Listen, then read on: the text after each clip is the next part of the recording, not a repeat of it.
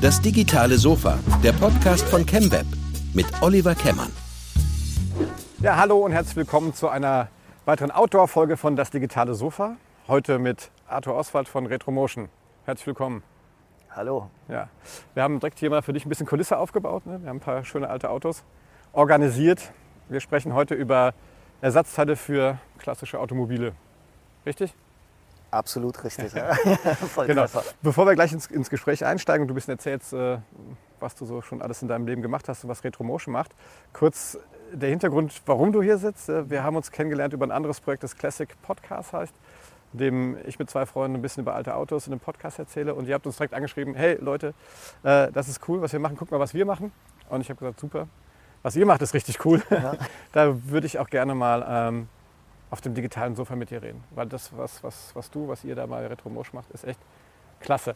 Ähm, würde aber gerne jetzt die Bühne dir überlassen und äh, dich bitten, einfach wirklich mal, fang mal ganz vorne an. Wer bist du? Was hast du schon alles gemacht? Wo kommst du her? Warum machst du das, was du jetzt machst? Weil das finde ich immer extrem spannend. Ja, ähm, bin der Arthur. Ja.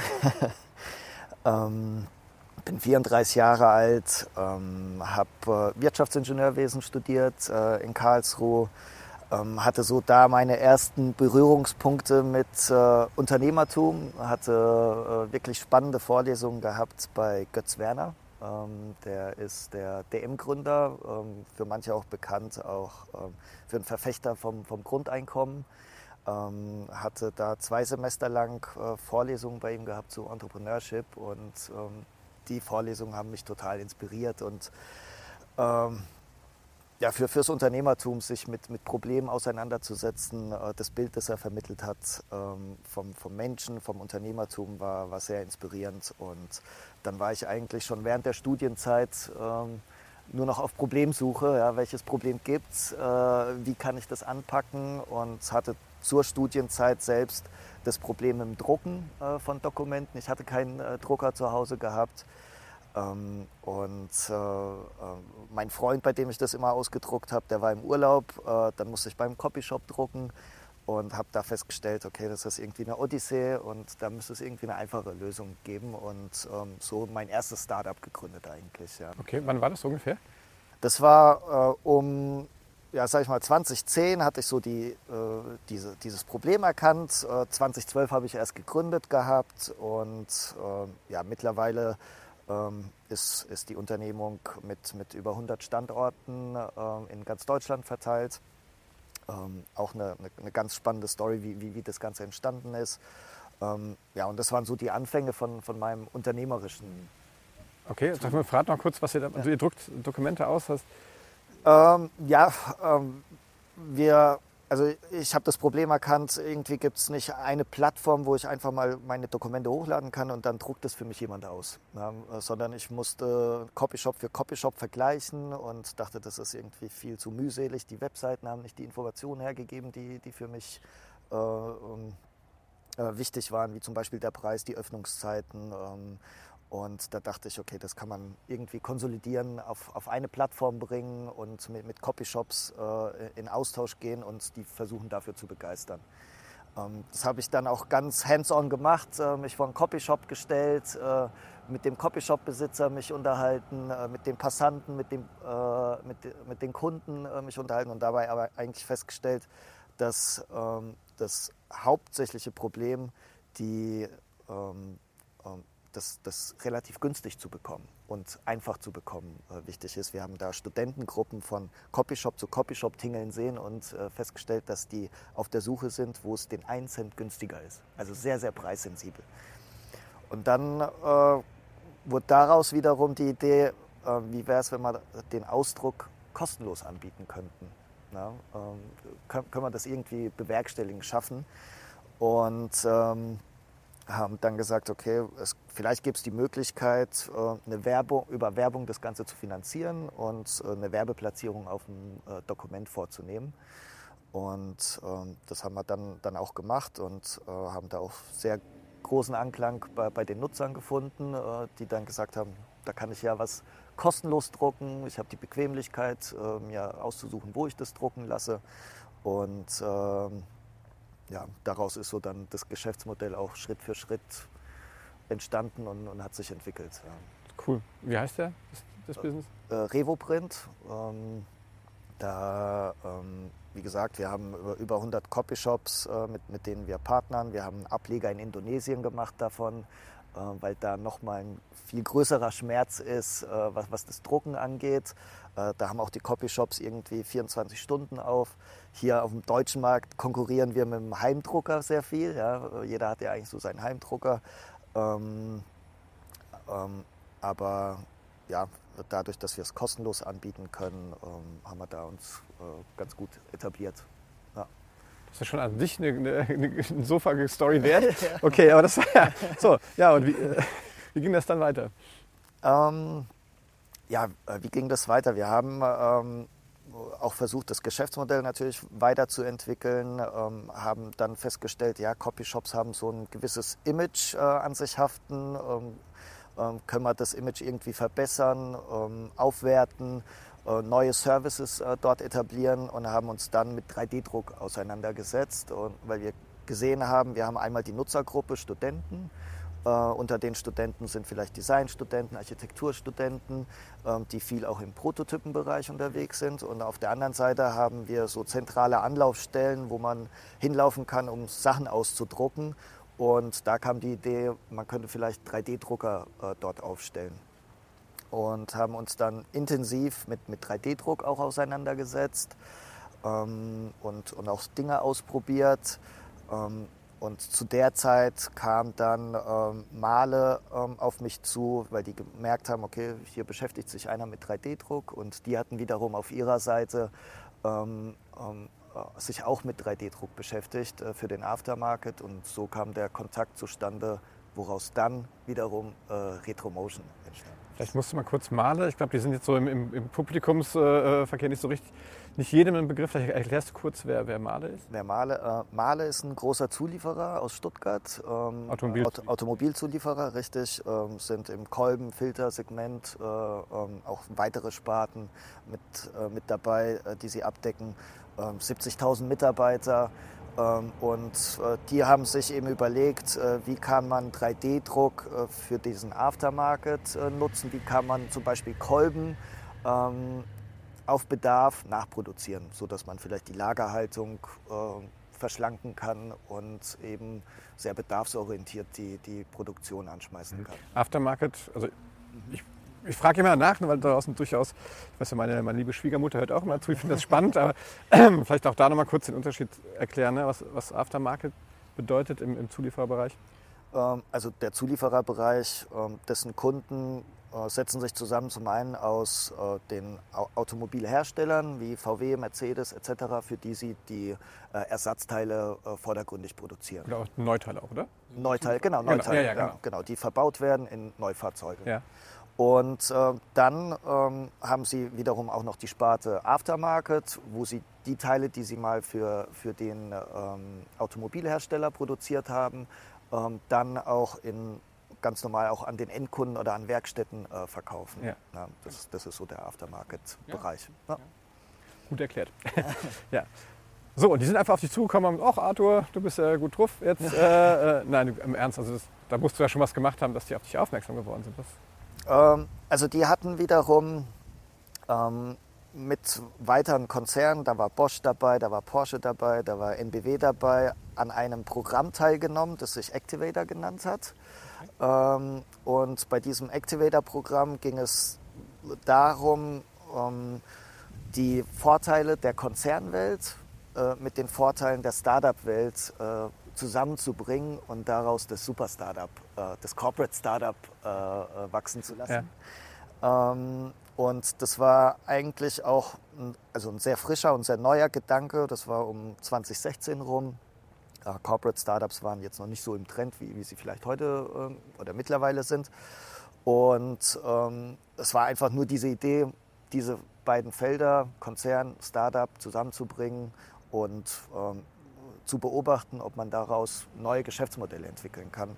Und das Setup war auch so, dass man äh, zwei aus der Konzernwelt, zwei Mitarbeiter dafür freigestellt hat. Und äh, auf der anderen Seite hat man nach ähm, Startup-Leuten äh, gesucht, die ähm, vom Profil her dazu passen, ähm, Know-how mitbringen, die sich vielleicht da auch auskennen ähm, ähm, für, für, für, für, diese, für dieses Programm zu begeistern. Ja.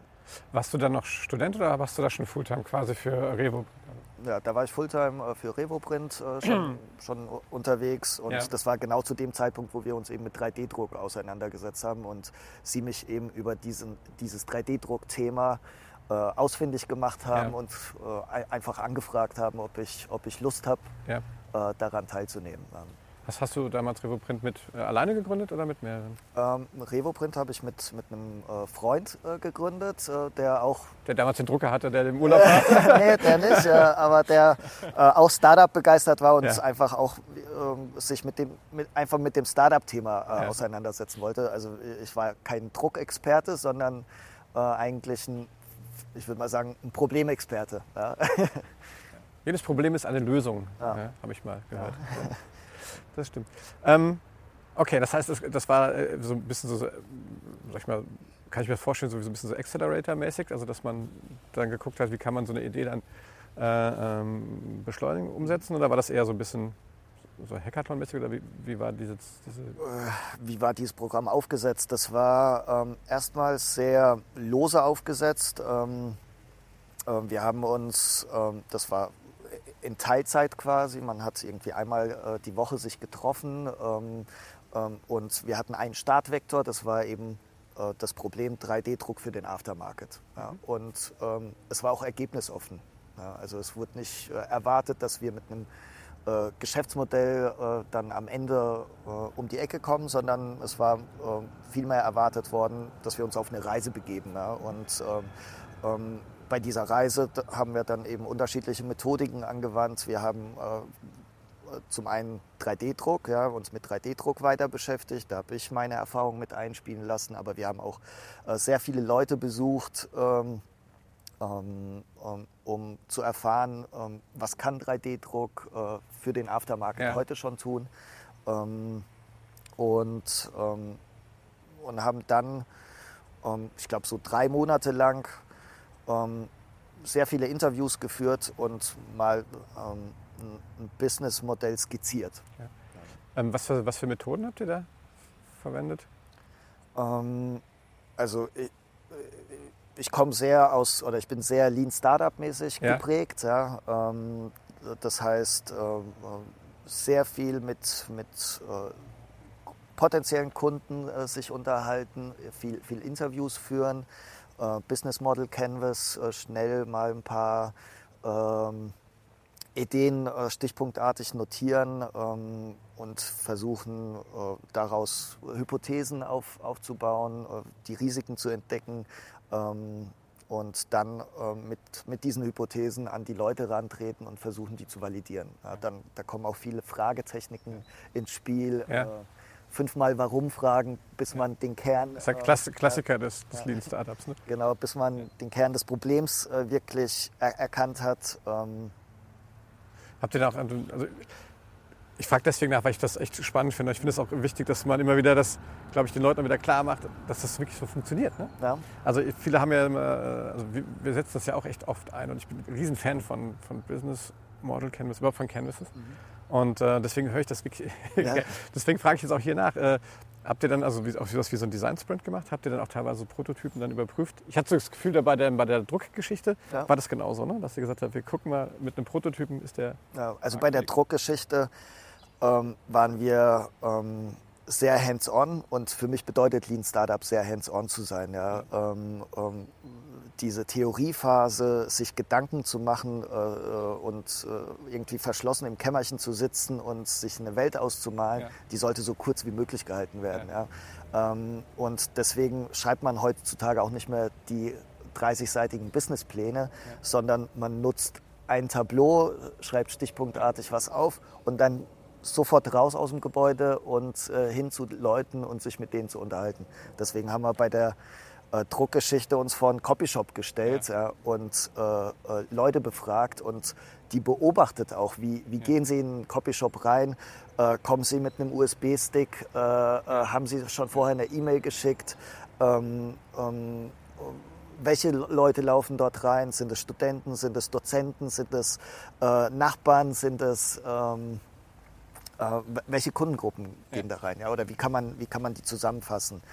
Und äh, das eine sehr, sehr ähnliche Vorgehensweise dann auch bei dem ähm, 3D-Druck-Thema, ähm, dass wir ähm, äh, zu 3D-Druckherstellern äh, gefahren sind äh, und mal erfragt haben, was machen sie heutzutage. Ja? Äh, da war sehr viel im Prototypenbereich äh, ähm, ähm, äh, zugange, ja, oder die waren da ähm, sehr, sehr tätig ähm, im Musterbau, ähm, Designelemente gebaut. Ähm, und die haben auch gesagt, die könnten eigentlich viel mehr machen. Ja? aber das Wissen auf der anderen Seite fehlt. Ja. Dann haben wir geschaut, okay, Aftermarket, äh, was bedeutet Aftermarket? Wer, wer kauft äh, äh, Aftermarket-Teile? Das sind Werkstätten zum Beispiel. Ja. Also sind wir zu Werkstätten gelaufen und haben da, ja, wie besorgt ihr euch die Teile äh, heutzutage? Ja. Gibt es Teile, die es vielleicht gar nicht mehr gibt? Äh, ähm, und so sind wir dann eben auch durch eben diese Fragetechnik mehr und mehr auf unsere Zielgruppe ähm, Oldtimer, äh, Besitzer oder alle, die sich mit Oldtimern ähm, beschäftigen, äh, gelenkt worden. Ja. Wenn du jetzt von, von wir sprichst, das, was war immer noch dieses, dieses, äh, ähm, dieses Vier-Mann-, Vier, Vier Frau-Team? Ja, eine Frau, drei, drei Männer. Ja. Und, äh, aber das war immer noch in, in, diesem Programm, in diesem Rahmen dieses Programms habt ihr diese Evaluierung. Richtig, okay. genau. War das schon die Idee daraus, äh, oder war da für dich schon klar, oh, da ist schon, da ist Musik drin? Oder wann hast du gemerkt, dass das, dass das äh, doch, doch spannend wird? Also es waren zwei Besuche. Äh, einmal war das ähm, die, der Jo Weber äh, in Anzing, ist, ist der Besitzer von, von einer Oldie-Garage, einem Oldie-Verleih. Der hat über 50 Fahrzeuge da stehen und äh, den haben wir besucht gehabt, weil da kam auch ein Kontakt zustande und wir dachten, okay, hört sich interessant an, ähm, wir wollen mal seinen Alltag äh, kennenlernen. Und er ist durch seine Halle gegangen mit den Fahrzeugen, der hat für jedes Fahrzeug einen Kosenamen und hat eine ganz enge Beziehung zu seinen Fahrzeugen und äh, hat auch zu jedem Fahrzeug eine Geschichte. Ja, ja das kann passieren. und äh, äh, neben dem, dass er für jedes Fahrzeug einen Namen hat, hat er aber auch eine Liste an Teilen, die ihm fehlen. Ja. Und äh, dann hat er uns beschrieben, wie er ähm, diese Teile, die ihm fehlen, äh, ja. wie, er, wie, er, die versucht zu besorgen. Ja? Und ähm, wie lange dieser Prozess und wie, wie, zeitintensiv dieser Prozess ist. Der setzt sich äh, abends neben seine Frau und äh, sie schaut Fernsehen, er hat den Laptop aufgeklappt und dann googelt er und sucht auf der Plattform und auf, auf, auf jener Plattform und telefoniert Leute ab und sein ganzes Netzwerk. Ja, also, also wenn das meine Frau jetzt hört, dann ich würde das natürlich nie so machen. Ja, na klar, genau so macht man das. Ne? Wie gesagt, habe ja auch alte Kisten. Das ist echt, ja. das dauert ewig. Ja. Aber es macht natürlich auch Spaß. Ne? ja, also es ist, es ist so ein Jagdfieber auch dann. Ja? Und, Absolut, und dann genau. kommt ja. das Erfolgserlebnis, ja, ich habe das Teil gefunden und äh, ich kann mein geliebtes Fahrzeug wieder äh, entweder wieder fahrtüchtig machen oder wieder ergänzen, hübscher, ja. hübscher aufhübschen.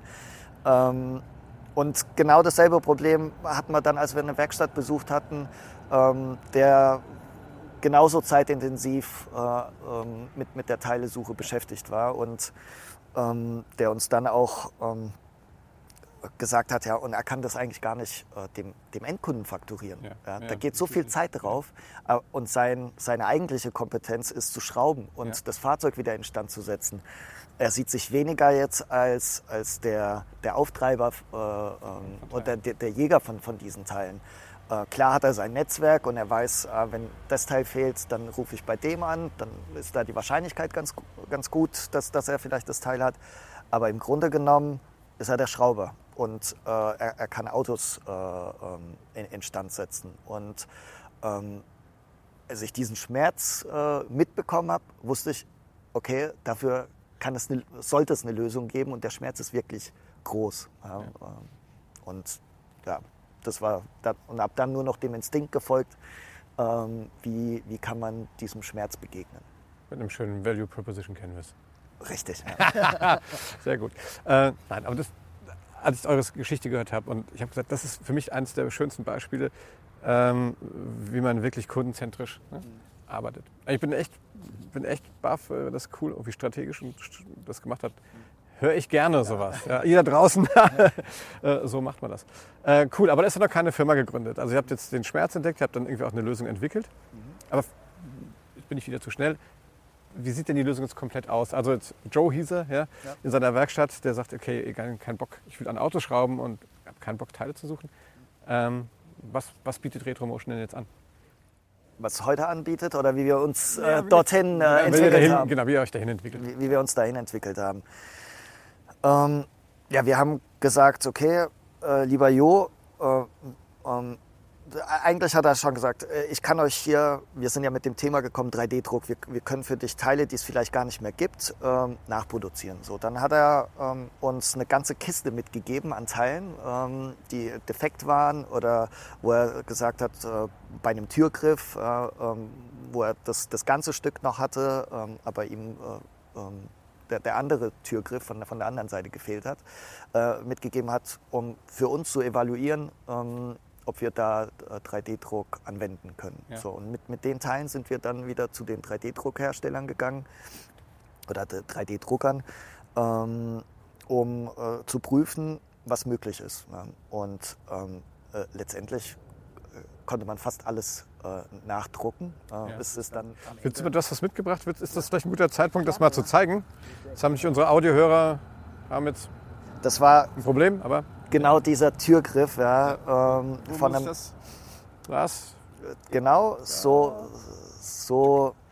Und also das passiert echt oft, ne? Also dass, dass wir so, so Teile fehlen und gerade so seltene Autos, da ist es empfindlich teuer, diese ähm, diese Innenraumteile gerade. Ne? Ja, also das war von einem Ferrari Mondial und wie gesagt, das ist ein Oldie-Verleih gewesen und ja. ein Kunde vom Jo ähm, konnte nicht mehr aus dem Auto kommen und hat dann zu heftig gezogen und dann ist es hier eben in der Mitte gebrochen. Ja. Und was der Jo dann gemacht hat, ist, hat dann Löcher gebohrt und die so übereinander gelegt und äh, so konnten dann die äh, okay. Leute wieder aus dem Auto ja. steigen.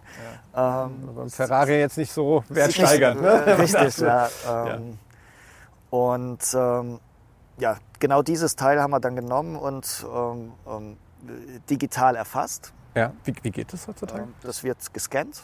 Ja, also da gibt es äh, extra Scanner dafür. Ich glaube, wir sind auch nicht mehr weit davon entfernt, dass man das auch äh, in, in, zwei, drei Jahren mit, mit dem äh, Handy scannen kann okay. ja, und äh, äh, das Modell so erfasst.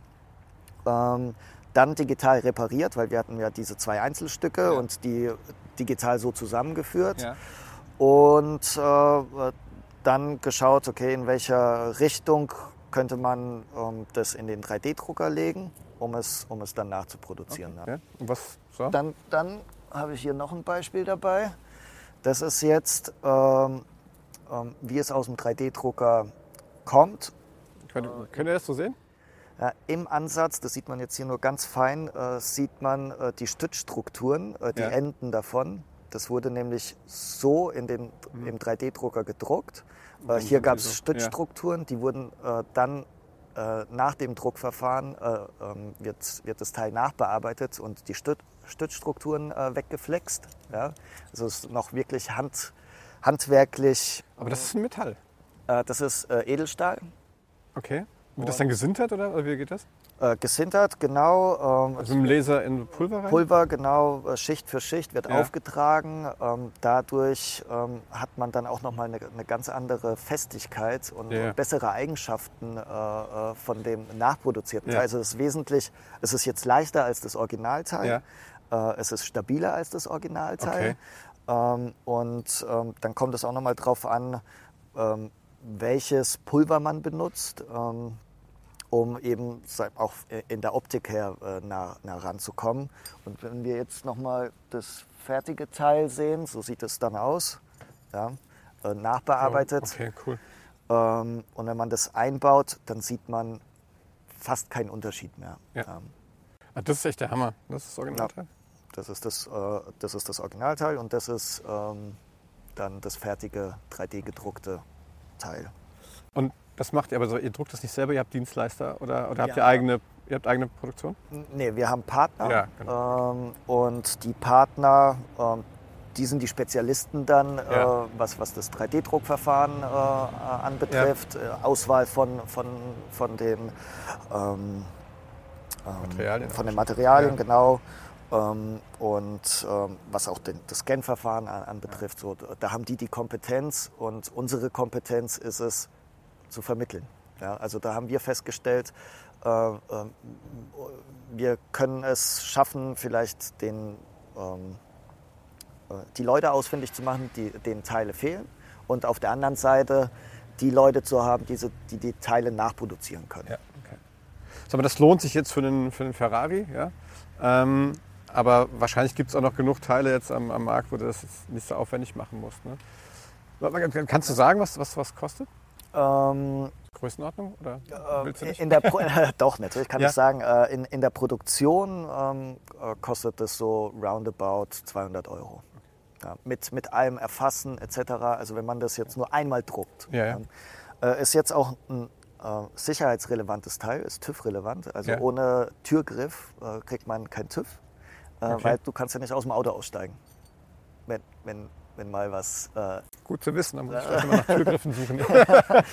Ähm, deswegen ist dann auch der Schmerz ziemlich groß. Du, Ja. du, äh, das Auto kannst du eigentlich nicht fahren. Deswegen Ja. hat er sich ja auch dann hier Aber somit mal beholfen. Unter uns 200 Euro, ganz, ich weiß, was, teilweise für Aschenbecherdeckel gezahlt wird, ja, äh, wenn das wirklich seltene Teile sind. Das ist äh, absolut wettbewerbsfähig, würde ich sagen, Ja. Preis. Definitiv, ja. Also, und da, da muss man eben genau, das hatte ich eben auch vorher in, in meiner Analyse mit 3D-Druck, man muss die Anwendungsfälle finden, Ja. ähm, wo, wo es Sinn macht. Ja. Also es macht jetzt vielleicht wenig Sinn für ein äh, Brillengestell irgendwie 300 Euro äh, zu bezahlen, weil da die konventionelle Fertigung sinnvoller ist. Da, da gibt es ja keinen Schmerz äh, äh, in dem Sinne. Hier haben wir einen ganz offensichtlichen Schmerz Ja. auf Seiten des Endkunden, äh, nämlich dass er sein Fa Fahrzeug nicht mehr fahren kann. Und das Teil gibt es nirgendwo. Also der Jo Weber hat äh, Italien abtelefoniert, Deutschland abtelefoniert, äh, USA abtelefoniert ähm, und gibt es nicht mehr. Ja. So, deswegen ähm, ist der Preis dann auch gerechtfertigt äh, ähm, oder kann er auch seiner Frau gegenüber Ganz ehrlich, und wenn ich jetzt, äh, na, in meiner Argumentation würde ich ja sogar sagen, wenn ich das weiß, dass das so geht und dass das, sage ich mal, überschaubar vom Preis ist, wenn ich jetzt die Arbeitsstunden, die der Jo schon da reingesteckt hat, ja, Äh, abziehe, dann ist das, ja, also dann ist das wahrscheinlich das, das in den USA aufgetriebene Teil wahrscheinlich achtmal so teuer. Ja. Ja. Cool, aber ihr macht ja nicht nur 3D-Reproduktion, sondern ihr habt gesagt, okay, der Schmerz ist ja, ähm, den kann man ja vielleicht auch äh, technisch einfacher lindern. Ne? Äh, Wie ging das dann weiter? Also wann seid ihr auf die Idee gekommen, nicht nur 3D-Druck zu machen? wir haben dann geschaut, okay, ähm, wie viele Fälle äh, äh, gibt es denn davon? Ja? Und äh, wie können wir diese Fälle identifizieren, dass es Teile gar nicht mehr gibt? Ja, ähm, und ähm, äh, da haben wir gesagt, wir brauchen äh, eigentlich äh, irgendwie ein Messinstrument, äh, um ähm, äh, diesen Schmerz zu entdecken, dass es Teile nicht mehr gibt. Ja? Ja. Und haben unser Geschäftsmodell ähm, von hinten auf äh, aufgebaut, um zu diesem Fall zu kommen. Ja. Ähm, wir haben gesagt, okay, eigentlich sollte es ja bei den meisten äh, Ersatzteilen noch irgendwo eine Verfügbarkeit äh, da sein. Ähm, zum Beispiel äh, bei, bei den Zulieferern, ja, die die Teile mal äh, produziert haben. Ähm, und ähm, äh, haben dann eben gesagt, da könnten wir einen Online-Shop äh, drumherum bauen und sagen, wir bieten darüber die ähm, ähm, Ersatzteile in Erstausrüsterqualität an, die heute schon verfügbar sind oder die heute noch verfügbar sind. Ähm, Da freut sich auch Male dann. da freut sich auch Male dann, genau. Äh, die haben dann einen Absatzkanal äh, ähm, und äh, können dann ähm, ähm, ihre Tradition auch aufleben. Male gibt es seit 100 Jahren, äh, die meisten Zulieferer gibt es äh, über 100 Jahre. Ähm, und ähm, äh, die können diese Nische bedienen darüber. Ja. Dann gibt es viele, das haben wir auch in den Interviews festgestellt, zum Beispiel die Werkstatt, ähm, ähm, die Teile horten. Ja, die Ja, sammeln ja. Ja, klar. Die haben dann ein ganzes Lager äh, und man kommt da hin und denkt, das ist ein Schrotthaufen. Aber das sind äh, sehr wertvolle Teile, ja, weil äh, die Teile es vielleicht nur noch ganz selten gibt. Und äh, ähm, äh, äh, da ist auch, in, also das ist kein, kein Lager in dem Sinne, sondern das ist wirklich ein Haufen. Der da rumliegt. Weil äh, es ist jetzt auch nicht, wie gesagt, die Kernkompetenz eine, einer Werkstatt ist das Schrauben und nicht die Lagerhaltung ja, oder, oder die Teilesuche in dem Sinne. Sondern, Warenwirtschaft. Ja, Warenwirtschaft, genau, sondern da gibt es den Werkstattbesitzermeister, der in seinem Kopf genau abgespeichert hat, wo dieses Teil in, seiner, in seinem Haufen liegt. Ja. Ja. Und äh, es ist sehr viel Kopfwissen. Ja. Und äh, die, äh, die, die, diese Teile horten und wir haben da äh, den Kosenamen, die, die Ludolfs, ja, äh, dafür entwickelt, äh, weil, die ja auch so ähnlich waren mit, mit ihrem Schrottplatz, wo sie, Ja. wo sie die Teile gesammelt haben die aber immer genau wussten, wo ist dieses Teil. Und die haben jetzt auch nicht die Muße, irgendwas zu digitalisieren. Ja, also die werden jetzt nicht äh, äh, Fotos äh, machen von den Ersatzteilen und dann äh, das dokumentieren und eine Excel aufbauen und ein Warenwirtschaftssystem aufbauen und das bei eBay reinstellen und sich Gedanken machen über Pricing, sondern die muss man anrufen, vorbeigehen. Ha- Hast du das Teil? Ja, hab ich. Äh, liegt da hinten, ich hol's dir schnell. Ja. So. Und äh, ähm, da sind auch sehr, sehr viele Schätze äh, äh, verbuddelt. Ja, und äh, ähm, äh, wir haben auch eben festgestellt durch diese Interviews, ist eben ein sehr ähm, ein Markt, der sehr offline ähm, aktuell noch funktioniert ja, und äh, der viel über Telefon und ja, vor Ort sein äh, funktioniert. Und dann haben wir uns gedacht, okay, wie können wir das digitalisieren? Ja? Und ähm, dann eben unsere zweite Stufe, den, den Teile-Scout daraus entwickelt, zu, gesagt, ähm, wir sammeln den Bedarf ein ähm, auf Seiten ähm, der, der Kunden, denen die Ersatzteile fehlen. Die können bei uns im Online-Shop schauen. Wenn sie da nicht fündig werden, dann können sie diese Teileanfrage bei uns absetzen. Und ähm, wir vermitteln diese Anfrage weiter an die Ludolfs. Ja, äh, dieser Welt. Die erfasst ihr auch quasi. Wie bitte? Die, Ludolfs erfasst ihr auf der Rückseite auch. dann, genau, ne? genau, weil wir haben dann wiederum eine Datenbank, Ja. äh, die wir aufbauen mit Kontakten, äh, eben wie Ludolf, Ludolf 1, Ludolf 2, Ludolf 3. Ja? Und wir wissen genau, auf welche Fahrzeuge sie sich spezialisieren. Ja? Es gibt äh, äh, zum Beispiel die Veterama. Ja, Ja. in, äh, weiß nicht, ob sie dir was Ah, sagt. Das ist so ein, natürlich. Ja, natürlich. Ja. Ist, ist ein Teileflohmarkt äh, eigentlich, ja, äh, wo äh, zweimal im Jahr, einmal in Hockenheim, einmal in, in Mannheim, äh, sich die, die, ganze Szene, die ganze Szene trifft. Und ähm, äh, ähm, da gibt es den einen, der sich spezialisiert hat auf Glühlämpchen. Der andere hat sich spezialisiert auf äh, Opel, äh, Baujahr äh, 84. Ja. Der andere hat sich spezialisiert auf Mercedes allgemein. Ähm, der eine auf Youngtimer, der andere auf Oldtimer. Und äh, das vers versuchen wir alles zu erfassen und wissen dann, okay, das sind die Kontaktpersonen eigentlich, wenn, wenn, wenn ich eine Teileanfrage Ja. habe. Ja. Und das, ähm, wie gesagt, sammeln wir auf der einen Seite ein, geben das weiter an unser Netzwerk und die können sich dann einfach zurückmelden, habe ich das Teil oder habe ich nicht. Ja. Und damit ersparen wir denen den Aufwand, irgendwas zu digitalisieren, äh, sondern einfach, die müssen einfach ihr Kopfwissen äh, anzapfen und äh, Rückmeldung geben, habe ich und, und kann ich Wie, euch. wie reagieren die darauf? Also, machen die, also finden die das cool? Machen die da mit? Sagen die, oh, hör mir auf mit dem Computerkram? Ja, Äh, ganz unterschiedlich. Ja. Also Ja. es ist äh, ähm, eine sehr komplexe Zielgruppe, äh, die, die also sehr vielschichtig ist. Ja. Äh, wir haben äh, bei, bei Oldtimer-Besitzern haben wir auch so eine Vielschichtigkeit. Äh, Die einen, die aus reinen Nostalgiewerten einen Oldtimer besitzen, die anderen, die das als Anlagevermögen sehen. Ja. Ähm, also sehr weit gefächert und Ja. auch eben, das spiegelt sich auch auf, auf der Seite wieder ja, die sind nicht, die wollen sich mit dem Digitalen nicht beschäftigen, die wollen sich mit ihren Teilen beschäftigen. Ja. Ähm, deswegen, äh, meine ersten Erfahrungen waren auch, weil ich ja jetzt auch nicht äh, aus der Szene äh, richtig komme, ja, äh, sondern aus, eher aus der digitalen Welt, äh, es war die erste Reaktion, halt stopp. Ja, äh, was, was willst du von mir? Äh, ähm, und da hat es ähm, viel gebraucht, um die richtige Ansprache zu finden, äh, de, den, den richtigen Zugang äh, zu den Leuten, ähm, um denen zu vermitteln, was, was die eigentliche Idee dahinter ist. Ja. Ähm, und äh, sobald das äh, verstanden ist und, und äh, dann dann, dann, läuft, es. dann läuft es. Was habt ihr so für, für, für, dann so für, für Responsezeiten? Also wie, wie, wie schnell antworten dann euer Netzwerk auf so eine Anfrage? So im Schnitt? Also so. Also wir, wir geben denen insgesamt sieben Tage ja. ähm, zu antworten und ähm, da gibt es ja, manche, die, oder viele antworten eigentlich direkt. Ja. Ähm, und ähm, wir schicken dann nochmal ein, ein, äh, eine Erinnerung raus, bitte antworte, ähm, falls du das Teil hast. Ähm, und ja, also die Response-Zeit ist relativ äh, kurz gehalten.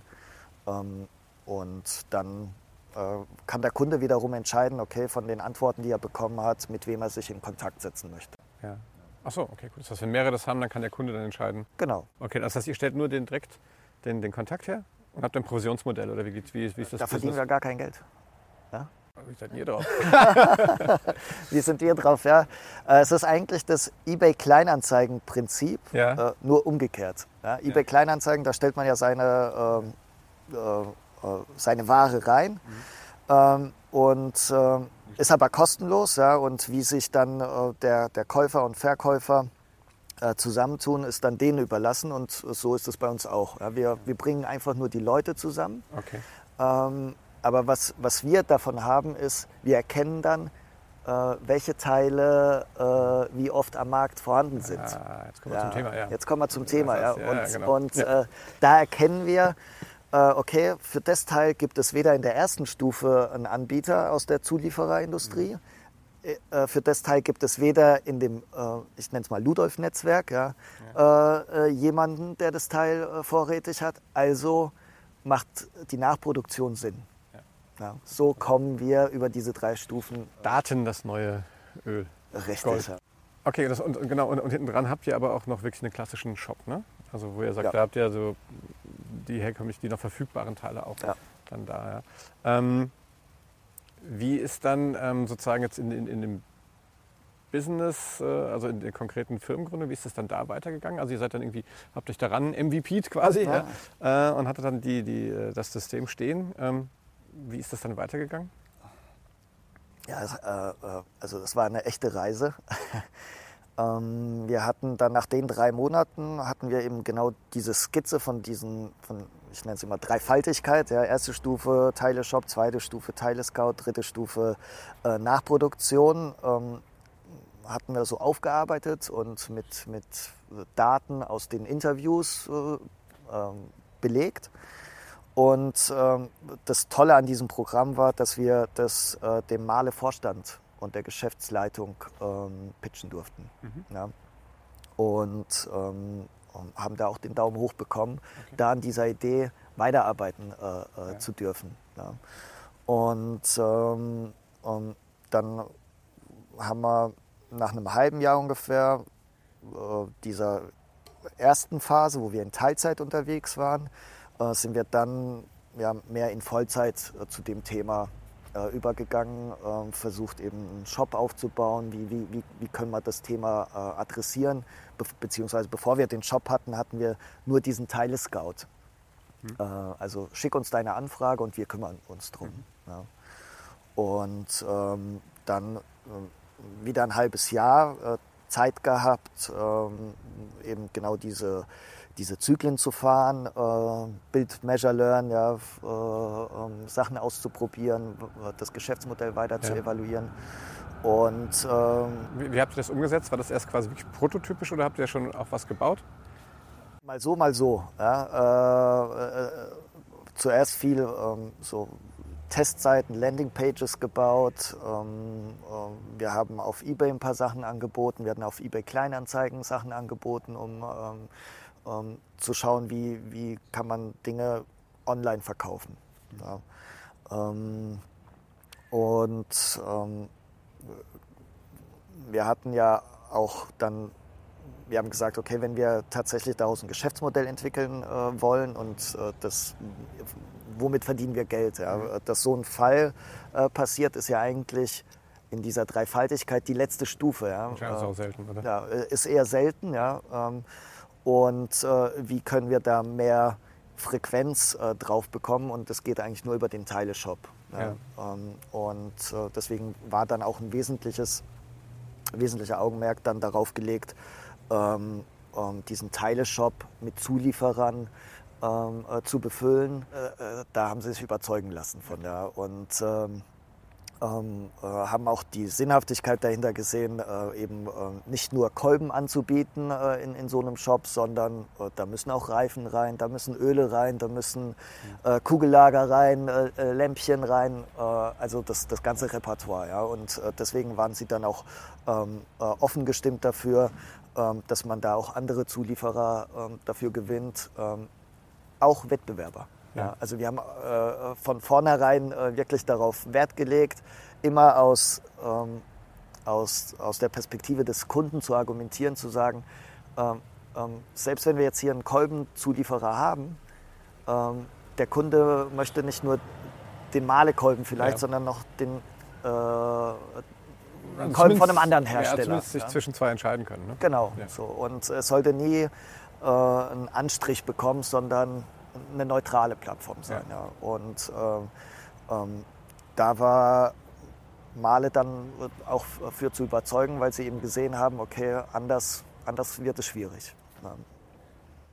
Und dann haben sie euch finanziert und ihr habt die Firma gegründet. Oder ging es weiter? Äh, genau, die haben uns äh, äh finanziert und ähm, weil wir gesagt haben, ähm, äh, es soll nicht nur ein Zulieferer ähm, äh, die, die Möglichkeit haben, da seine Produkte zu platzieren, sondern auch andere. Ähm, haben sie auch gesagt, als, als Gesellschafter dürfen, sind wir da auch offen, andere äh, mit, mit, mit reinzunehmen. Und ähm, so haben wir auch mittlerweile ähm, weitere Investoren, strategische Investoren, ähm, die ähm, auch aus der Zuliefererbranche kommen und da auch mit, mit äh, finanzieren und mit investieren. Ähm, genau. Super. So in der Konstellation seid ihr jetzt seit letztem Jahr am Markt, richtig? Da hat sich noch, äh, auch immer noch einiges getan, ja. äh, ähm, auch was das Team angeht. Wir waren ja ein wild zusammengewürfelter Haufen, die sich vorher gar nicht kannten ja, und einfach nur spontan eigentlich zugesagt haben, da mitzumachen, äh, ganz ergebnisoffen. Wir hatten bei uns äh, jemanden gehabt, der kurz vor der Rente war im Team, wo dann die Entscheidung war, ja, wenn wir jetzt ausgründen, gründet er mit aus? Hm. Ja, wer gründet mit aus? Also da waren auch solche Fragen zu beantworten. Wer verlässt den sicheren Hafen, äh, den er im, äh, in der Corporate-Welt hat, ja. äh, in, in, Richtung Startup, wo viel Unsicherheit ist? Man weiß gar nicht, wie sich das Geschäftsmodell entwickelt. Ja. Ähm, und äh, ähm, passen wir von, von unseren Charakteren zueinander, von, von unserer Vision, ähm, so dass wir das Team, ähm, so wie es ursprünglich war, eigentlich nur noch ich übrig geblieben war und dann wiederum ein neues Team äh, äh, sich, okay. sich da geformt hat. Wie bist du mit deiner alten Firma umgegangen? Mit der alten Firma das hat ähm, ein, ähm, sag ich mal, eine solide Entwicklung genommen. Ähm, es hatte in der Skalierung einen Engpass oder es hat in der Skalierung einen Engpass auf der Seite der Werbetreibenden. Und ähm, ähm, deswegen läuft es so solide weiter. Das sind vier Leute, äh, die sich dem Thema widmen. Und äh, ich wusste, okay, ähm, ich, hier habe ich ein ein Potenzial, äh, was, was äh, sich skalieren lässt ähm, und habe das dann neben, nebenher laufen lassen. Ja, und es läuft auch heute noch. Ähm, wie gesagt, wir haben ja da auch nochmal das Franchise-Modell in Indonesien und ähm, haben da so die Verantwortlichkeiten so verteilt, dass, dass das auch ohne mich laufen kann. Das heißt, du fokussierst dich jetzt nur noch auf Retromotion. Genau. Cool. Wie, ähm, wie entwickelt sich so der Oldtimer-Markt? Was, was habt ihr da für, für Annahmen, für äh, das würde mich echt mal interessieren. Ne? Ja. Ne? Ja, wenn ihr sowas jetzt macht, dann musst du ja Vertrauen rein haben. Was passiert in den nächsten zehn Jahren? Puh, was passiert in den nächsten zehn Jahren? Also wir haben natürlich den Markt analysiert und geschaut, äh, wie viele Fahrzeuge sind unterwegs in Deutschland, im deutschsprachigen Raum, in Europa, USA, Japan. Das sind auch äh, äh interessante Märkte. China ist, entwickelt sich auch ähm, auf dem Bereich. Ähm, wir haben geschaut, wie viel, ähm, wie hoch ist der Wert der Ersatzteile, die verbaut werden. Und sind da auf eine Zahl für Europa auf, auf, auf einen 10 Milliarden Markt gekommen. Ja. bei einem 10 Milliarden Markt der sehr fragmentiert ist. Also es gibt äh, diese vielen Insellösungen. Äh, es ja. gibt, wie gesagt, den, den, Spezialisten hier, den Spezialisten dort, äh, aber es gibt nicht diese Plattform. Ja.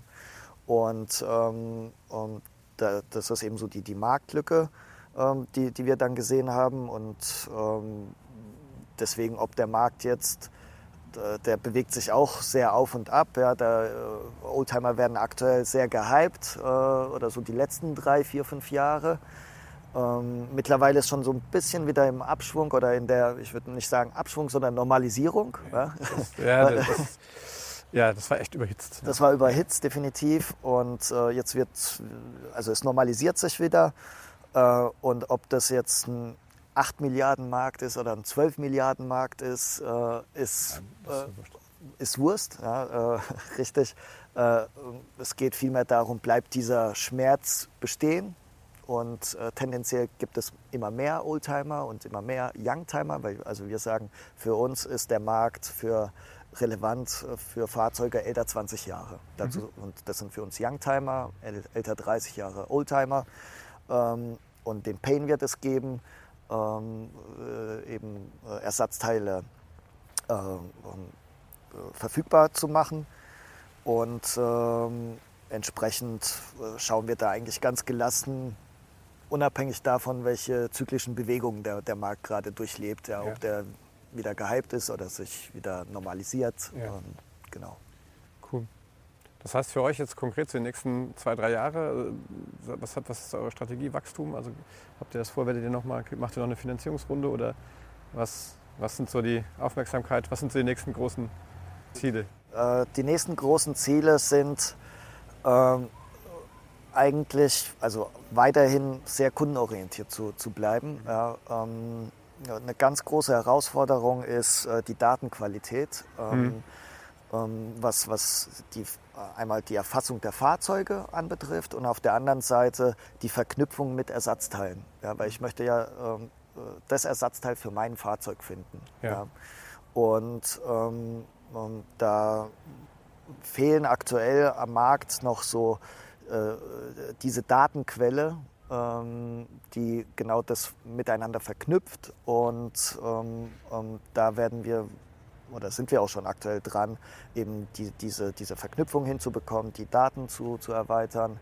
Ähm, äh, da ein ganz großes Augenmerk drauf und dann eben das Netzwerk zu erweitern und auch zu internationalisieren. Aktuell sind wir äh, in Deutschland, mhm. ähm, aber ähm, so in den nächsten drei Jahren sehen wir uns eigentlich äh, im europäischen Bereich. Ja. Super. Ich glaube, die Zeit, ich gucke mal so, Zeit ist durch. Ähm, Wahnsinn. Ja, ja, das geht, das geht immer schneller, als man denkt. Ähm, aber äh, ich habe mich da von meiner Nase nicht fehlleiten lassen.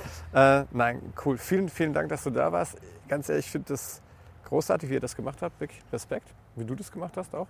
Ähm, und gebt da draußen wirklich den Leuten den Rat, äh, macht es so. Ja. ja, äh, nee, ich erlebe das ja echt ganz oft auch, auch mit, mit, mit unseren Kunden. Wir, wir, drängen die auch, das auch wirklich so zu machen, zu sagen, hey, lass uns einen kleinen Schritt uns den Markt angucken und wirklich gucken, was die Kunden, also deren Kunden für einen Schmerz haben. Und ähm, ich freue mich immer, wenn es dann einfach so Success Stories wie eure gibt. Ja, davon abgesehen, dass das Thema mir natürlich überhaupt keinen Spaß gemacht hat. Nein, natürlich bin ich, ich auch Oldtimer-Fan, deswegen war das jetzt für mich natürlich eine besonders schöne Folge. Ähm, wir werden äh, so Sachen vielleicht auch mal wirklich so Lean Startup, äh, Business Model kennen, vielleicht so ein paar Links auch mal in die Show Notes packen, mhm. dass Leute einfach ein bisschen nachgucken können. Ich bin sicher, du bist in den üblichen Netzwerken unterwegs. Wahrscheinlich kein Problem, wenn die Leute dich direkt auch mal anfunken, wenn sie da noch Nachfragen haben oder vielleicht auch als sich damit äh, rumschlagen, äh, mache ich ein Startup, mache ich keins. Ich glaube, du hast viel Erfahrung, du bist ein toller, eloquenter Typ. Ähm, teilt sicherlich dein Wissen da auch gerne, oder? Sehr, sehr gerne. Also so viel erzählen wie möglich, äh, ja. sich mitteilen, ähm, das ist ähm, ganz, ganz wichtig, glaube ich. Genau. Und das heißt also, wer da draußen mal ein Startup gründen will, funkt uns an. Ja. Wir helfen da gerne. Schön, dass du da warst und ähm, ja, bis demnächst. Das war das digitale Sofa mit äh, Arthur Oswald und von Retromotion. Und ähm, ja, folgt unserem Podcast. Das digitale Sofa gibt uns einen Daumen hoch. Ja, und wenn ihr Ersatzteile braucht, dann ruft Arthur an. In diesem Sinne, macht's gut. Tschüss.